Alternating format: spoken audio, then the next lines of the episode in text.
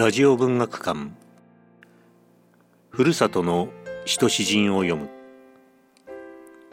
現在弘前市立郷土文学館では企画展追憶と郷愁の詩人一戸健三が開かれています。一戸健三は明治32年に弘前市に生まれ大正から昭和にかけて青森県師団の中心的役割を担った詩人です。今年のラジオ文学館は詩人一戸健三を敬愛した詩人評論家の聖堂六郎が書いたふるさとの使徒詩人を朗読します。原作を一部省略訂正してお送りします。今日は第17回佐藤一英鬼門を朗読します。どうぞお聞きください。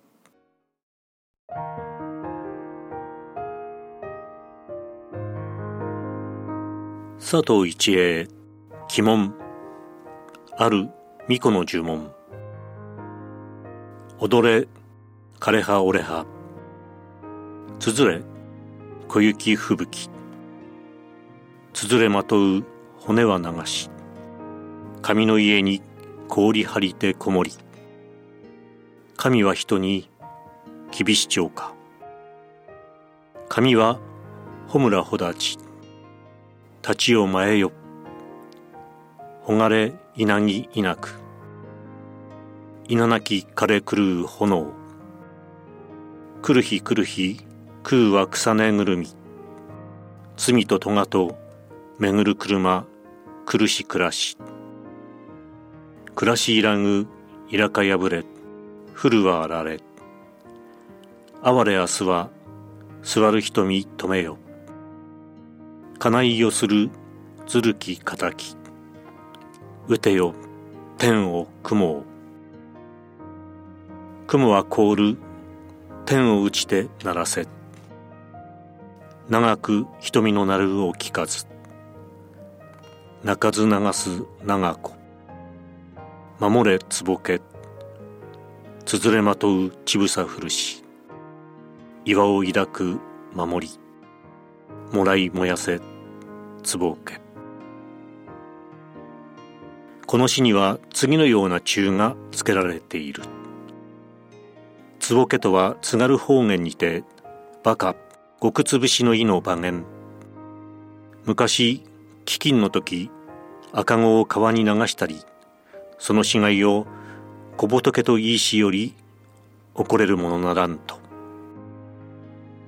明治32年愛知県に生まれ早稲田大学英文化中退の佐藤一英は福士幸次郎によって師団に登場した弟子である。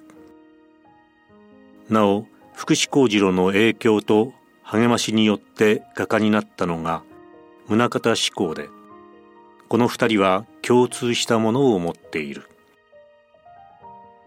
また鬼門の詩の最後の「壺け」で思い出すのは宗像志功にゴッホを教えた青森の画家小野忠明の弟で国際的な画家小野忠宏が「壺け」と題した作品群を中心に新宿のギャラリーで展覧会を開き異様な感銘を与えたことがあるが津軽の方言の一語はこんなところにも生き続けているのかと驚いたものである。佐藤一恵は古賀で韻律学を踏まえた新ロマンチシズムの詩人で日本の古典を規範とし上代への死亡を詩に歌い四行詩運動を起こして独自の存在にある詩人である。その佐藤一栄の調子大和氏麗しに感動した宗像志功はそれを版画に作り上げて一躍有名になり思考をして版画へ大きく改元させたのが佐藤一栄の詩である。福士幸次郎の楽園使者の同人として大正時代は名古屋地方での詩運動の中心的な活躍をした佐藤一栄がどうして古典派になったのか。自由史の完成者である福士幸次郎が方言史運動の次に古代文化鉄の文化へと進んでいったのに習ったものとしか言いようがないが幸次郎のもう一つの研究である音数律論を発展させ創作に実践した新因律論は戦争中の提唱だったことで戦後とかく批判もあった。鬼門は福士幸次郎に献ぜられた詩集新因律師匠に収められ萩原作太郎の昭和師匠にも取り上げられているもので佐藤一栄が幸次郎から聞いた津軽の話を詩に歌ったものである。形は板子の口寄せの形を借りている。声を出して読めば確かに呪文のリズムがある。古くから中央政権から見て東北地方特に陸奥の国は鬼門とされ守護のために四天王のうち毘沙門天が置かれた。今も地名にそれが残っている。死鬼門はしかし打ち続く天才による民衆の困窮をもって因律を踏まえて厳しさを強調した一英の鎮魂の歌である。宗像志功はこの詩から大作東北京鬼門譜を作り上げている。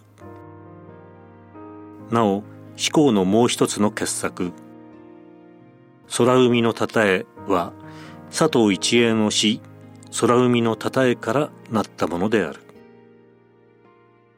福士幸次郎から生じた二本の枝はこのようにいつも詩と絵ががっちり腕を組んで新しい分野の芸術を作ってゆくのを死幸次郎はどう見ていただろう。佐藤一恵は戦後は中央に出ることなく昭和55年愛知県一宮の自宅で79歳で没した。一戸健三というもう一本の枝は佐藤一恵の連詩四行詩運動に加わって晩年はそれに打ち込んだのが意外のようだが若い時からの死理論の帰結であったのである。